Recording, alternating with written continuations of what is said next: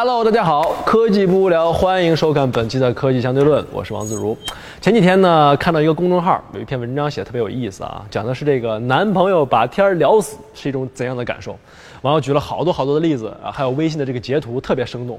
有一个挺好玩的，我给大家讲讲。一个男孩讲说“我爱你”，结果呢，这女孩说不好，我其实不喜欢这句。男就说那你喜欢哪句啊？女孩说：“你就不能想想吗？这事儿我告诉你多没劲呢。”结果那男孩想了半天，才说了啥？他说：“祝你万寿无疆。”我这一口狗血喷的满屏幕都是，你知道吗？所以你说老老实实的讲啊，你们脑子里边到底有没有那个一瞬间啊？希望你的男朋友女朋友如果是这样这样这样的，那该多好啊！你放心吧，不用回答我，你们肯定有的。否则的话，这世界上就不会有两口子吵架这回事儿了，好吗？那么好，现在我就给你一个机会，如果你可以按照你想象中最理想的样子去造一个人工智能的爱人。他说什么都是你爱听的啊，他永远都不会把天聊死，性格呢就是你喜欢的，除了他是一台电脑之外，一切都是那么的完美。你说你会爱上他吗？这回答案就不一定了吧。所以说呢，今天我们要探讨这个话题，就是我们到底能不能跟人工智能谈恋爱？你说一天啥事儿不干就往那一坐，跟一个电脑聊天，你甭管是打字啊还是说话呀，就在那干聊，这能产生感情吗？开始我是不信的，但后来我想想，其实也不对啊。你想想十几年以前，咱们没有网络视频的时候，那会儿网恋不都是对着电脑聊出来的吗？所以我觉得后来想想，好像还有是有可能产生感情的。有哥们儿可能就得说了，那不一样，那好歹我们知道电脑那头是个人呢，对吧？脑子里还有个这个见网友和真人聊天的念想。你说你要知道，丫真就是一电脑程序的时候，那充其量我觉得叫恋物，离爱情呢还差着远着呢。所以啊，你别说啊，有一个非常有趣的电影叫做《Her》，这里边呢就对一个人和人工智能谈恋爱的场景做了一个大胆的假设和模拟，讲的呢就是一个男主人公啊有一天买了个电脑，然后逐渐和他屏幕的背后这个女人相爱相杀的故事。这个女人 exactly 就是我们刚才所说的通情达理啊，无所不知，而且那么的了解你，那么的理解你。除了电，她是一台电脑之外呢，什么都是完美的，甚至连隔空跟你啪啪啪的时候都知道你的喜好是什么，对你了如指掌。我勒个去！随着这个情节的进展呢，我都开始怀疑了。如果我要是男主人公的话，我也不敢打保票自己会无动于衷、全身而退。Just reading advice columns. wish you were in this room with me right now. I should put my arms around you.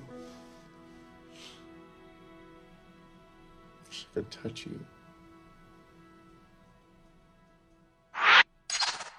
所以啊，回到正题上来讲，到底什么是爱情？恋爱的前提到底是什么呢？这两个很白痴的问题其实非常关键。如果回答不了的话，我们就没有办法很好的来诠释我们今天的大命题，对吧？所以不知道大家发现了没有，爱情这个东西啊，是一个在你还没搞清楚、满脸懵逼的时候就必须得去尝试的一件事儿。而且人的一生当中，类似的事儿呢，总共也没几件。懵逼的这种尝试之后，你还得马后炮的去总结啊，从而得出来一个自己有关于爱情的定义，并且奉为真理。这基本上就是我们愚蠢人类的逻辑了啊。那么这导致什么呢？这导致对于爱情的解读非常的主观，而且几乎是无穷无尽的，对吗？你几乎可以用同时用最肤浅和最深刻的话去形容它啊，绝逼不会有人说你错。你比如说，爱情是最美最心痛的旅行。啊，把这种冲突的词汇放在一起，去营造一种哲学感，这种就是午夜情感节目主持人惯用的手段啊！我以前还觉得哇，好有道理啊，好有禅意啊，后来才发现他们压自己都不知道什么意思，你知道吗？所以我越来越长大了，就总觉得像以前那种有事儿没事儿就去用语言去诠释感情那种东西呢，挺矫情的。越来越觉得一切尽在不言中才是最妙的。哎呀，一不小心透露了我自己扭曲的爱情观啊！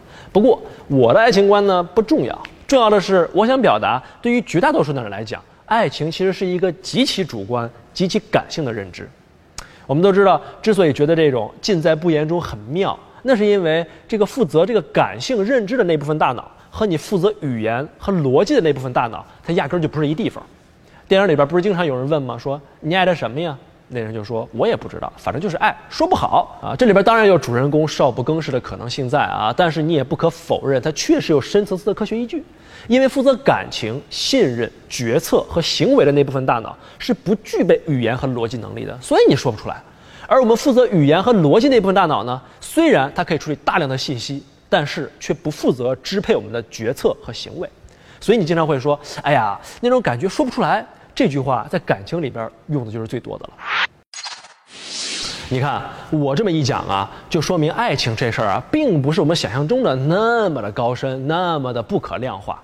或许呢，它是存在着科学解释的可能性的。如果它能够被科学解释，那么我们就能模拟它，就能仿真。这个时候呢，神经学家也跑来推波助澜呢啊，找到了很多这个爱情背后的这个理性因素。他把这个世界的所有的感情呢啊，翻译成为了一大堆的化学名词。你比如什么多巴胺呐、苯乙胺呐、肾上腺素、催产素等等等等。他说他们这个基本上就负责了我们在爱情里边所体会到的一切东西，比如说这个心跳加速啊、手心出汗呐、紧张啊、亢奋呐、性冲动啊等等等等。所以从他们的角度来看的话，这些物质的分泌让我们有了坠入爱河的感觉。换句话说，如果我们能够直接或者用间接的手段去刺激你在某种场合下分泌的某种激素，是不是我们就能够让人坠入爱河了呢？是不是就能够让人工智能更加的投你所好，产生恋爱呢？我去，这么一搅和，感觉好像我们离人工智能恋爱又近了一步呢。但是你仔细一想，这里边有个严重的 bug，那就是我们并没有办法区分这些化学物质究竟是爱情产生的原因，还是产生爱情的结果。这就好比啊，从进化的角度来看的话，并非是因为糖是甜的，我们才喜欢吃糖，而是因为我们人类压根儿就喜欢吃这些东西，所以才管这种味道叫甜。有点绕是吧？通俗点来说，就是你不能因为糖是甜的，你就觉得所有人都爱吃。你让一外星人吃糖，没准他觉得比中药还难喝呢啊！所以我们就设想一下，我们在一个完美控制的环境里面，你面前摆着一个异性。你自己身上插着好多管子是吧？这些管子可以精准的控制你体内的激素分泌，让你去产生一个类似爱情当中的生理反应。你比如说心跳加速啊、手心流汗呐、性冲动什么的。这个时候你很有可能低头看看说，嗯，我是有反应，但是你心里还是很明白的，你并不爱他。所以说从生理去逆推情感，这可能是不 work 的。人和动物最大的差别就是我们有更加丰富的认知和心理诉求。那么认知是怎么建立的？就是在生活和周遭的接触互动当中建立的，是要通过时间的推移沉淀出来的。如果是两个人的话，那就是共同和周边的环境进行互动，然后共同生活、共同经历。这个时候呢，你们就有了共同的认知，然后再把这种更加高级的这种心理诉求寄托在这种认知之上，两个人才有了情感的联系。所以，人类所理解的这种爱情，不能简简单单的和啪啪啪画等号。所以，我觉得呀，这些激素。充其量是产生爱情之后的结果，并不能是产生爱情的原因。你把两个人从这个认知到感情寄托的过程全忽略了，相当于大跃进，对吧？咱们直接就跳到这个生理反应上了，这不可能是一步到位的。所以我觉着，人和机器谈恋爱最大的难点还在于怎么通过语言和情感的交流，首先建立认知，否则的话后边什么都做不到。但实际上啊，这事儿说起来简单，做起来可是真他妈难呐！怎么个难法呢？首先，在有感情之前，咱们得先能够流畅沟通吧。你看看现在这些 Siri 这个语音助手那些损色，应该你就能明白了。咱们现在还基本停留在定闹钟啊、查天气这种社会主义初级阶段。你要想流畅的复杂沟通，得有非常强大的语音识别和处理能力，这是第一点。而你随便问他一句，你买长裤还是买短裤，他得帮你有决策的能力吧。这是第二点，他帮你决策了，说买短裤好。你再问一句说，哎呀，家里短裤太多了怎么办？他就得有逻辑的能力。这是第三，等这三个能力都达到了非常高的境界之后，再互相打通，他才可能有自我的认知，才能有意识。而有了意识之后，和我们电影里边所说的变成一个非常风趣、幽默、有魅力的人，那还差着十万八千里呢。因为什么？因为那需要阅历，需要教育，需要家庭，需要周围人的耳濡目染。你说他他妈一堆集成电路，怎么可能跟你手拉手跳皮筋呢？怎么可能跟你一起回忆美好的童年呢？对吧？所以他唯一能做的就是通过上网找到别人的故事来讲给你听，对吧？所以这并不是一个非常深刻的沟通。所以说，今天的人工智能下边呢，有几个非常重要的分支。你比如说，其中一个叫做自然语言处理，叫做 NLP（Natural Language Processing），它是用这个呃这个语音识别很重要的一个技术。第二个呢叫增强学习 （Reinforce Learning），啊，阿尔法狗用的就是这个，用来做这个决策和分析的。还有呢，比如说像神经元网络系统啊，比如说我们用的那些图像识别的东西，都是它来做的，等等等等嘛，还有好多。这些呢，都是把人这种有自我意识的个体，我们的各种能力，把它拆解开。然后在每一个子项上边呢，通过技术去实现计算机化。而如果你想真正的拟人，单凭其中的任何一个单一技术都是不行的，你必须是多项应用的这种多项技术的综合运用。而不幸的就是，目前这些技术本身的进步速度，并没有我们想象中那么的快。所以说啊，离谈恋爱呢还遥远着呢。在这种情况之下，还有人担心说以后机器人会毁灭世界，简直就是杞人忧天，好吗？不相信是吗？我来给你举个例子。微软的小冰啊，之前在微博上特别火那个聊天机器人，它确实比之前那些什么小黄鸡啊、聊天机器人要好，智能的不知道哪里去了啊。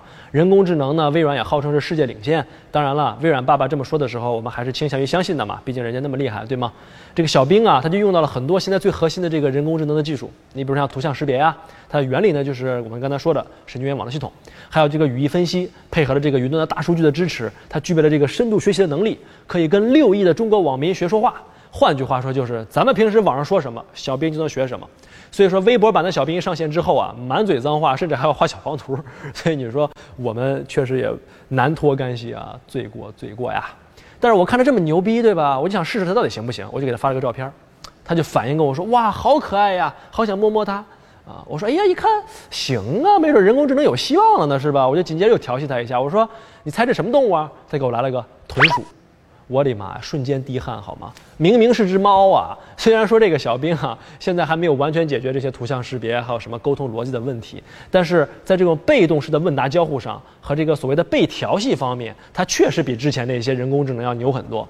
只不过紧接着人们要面对一个更大的问题。你比如说，在美国，微软也上线了一个类似这样的聊天机器人，结果立刻在推特上面就被美国网友给教坏了，成为了一个政治不正确的臭流氓，满嘴胡说八道啊！什么这个女权主义者都活该下地狱，应该被烧死。这个支持希特勒、歧视犹太人，这个说九幺幺是小布什策划的，等等等等，把微软吓坏了，赶紧把它给关了。所以你瞅瞅，你瞅瞅，这刚开始学会说话就捅了一大堆篓子，你说咱还能跟他谈恋爱是吧？啊，我们再对比一下，你说刚才我们所说的这种聊天机器人和咱们电影里边看到那个极具魅力的女人相比起来，差别差在了哪儿呢？除了我们所说的有自我、有意识之外，很重要的一点是明辨是非的能力，就是咱们所说的三观得正。这三观从哪儿来？教育、家庭、阅历、周遭的一切，这种道德判断的标准和阅历的养成，你说微软怎么可能靠程序去体现出差异性呢？每个人都不一样，对吧？他如果要是用程序一刀切了，那这个人还有自我吗？这么一个没有自我、千篇一律、永远正确的人，会有人爱上他吗？人如果只会说话却没有三观，你说那和咸鱼还有什么区别，对吧？当然了，我们此时此刻呢，呃，还需要很多时间去解决怎么他好好说话这件事儿。三观这个难度呢，这个难点，咱们以后再去解决。所以我们回答开篇的那个问题，现在呢，真的是不能跟人工智能谈恋爱，即便你想，你也谈不成，因为就以他现在这状态啊，可能比你的现任加前任加前前任说话还气人啊。不过呢，咱们得用这个发展的眼光看问题。以后没准技术成熟了，我们可以流畅沟通的时候，机器人的三观呢就可以通过教育人类的方式来逐步的建立嘛。比如说在很多的这个软件当中就是这样，说你越用越好用，对吧？你通过一次次的这种真实的互动来告诉他说什么是对的，什么是错的，什么是正义的，什么是邪恶的，你喜欢什么，你讨厌什么，等等等等吧，让他这个功能呢逐渐逐渐去了解他的人类的另一半。而随着时间的推移，这个样本的增大，没准儿它就能跟人类的情绪一起起伏了呢，是吧？回到那个时候啊，咱们就可以跟他恋爱，可以投入感情了。哎呀，不过这么一说呀，我觉得这个男屌丝们可是开心死了。你说以后这种真的有了这东西以后，在家调教一个心仪女朋友的这个成就感，可比刷弹幕高多了。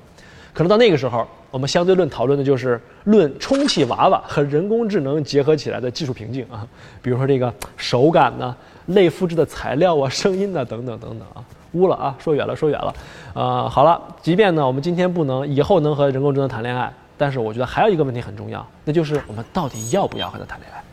爱情呢，其实是一个衍生品，它和伦理道德一样，最开始其实并不在我们的动物本性当中，但随着人类的进化和文明的进步，在动物衍生本性之上，又演化出来一种更加高级别的诉求，那就是爱情。但是人在人类这种有缺陷的物种里面，我们每一个人只不过是一块有残缺的拼图而已。正是因为过去没有人工智能这种轻而易举的方式，所以找到身边那个和你完美咬合的拼图才变得非常有意义。所以爱情本身才值得歌颂，所以我们去寻找另一半的过程才充满了敬意。而当这一切变得唾手可得的时候，人类的文明或许就因此又失去了一个美丽的闪光点。所以英文当中有一句话说的特别好，叫做 “Our flaws made us human”。好了，作为一个。有缺陷又保守的臭人类啊！我还是决定继续经营我那个从科学角度看起来不那么完美的爱情吧。那么今天的节目就到这儿了。那么对这期节目有什么看法呢？也可以扫描二维码关注我们的微信公众账号，或者直接在微信里边搜索 “Ziller 科技相对论”来找到我们。好了，我们下次再见，peace。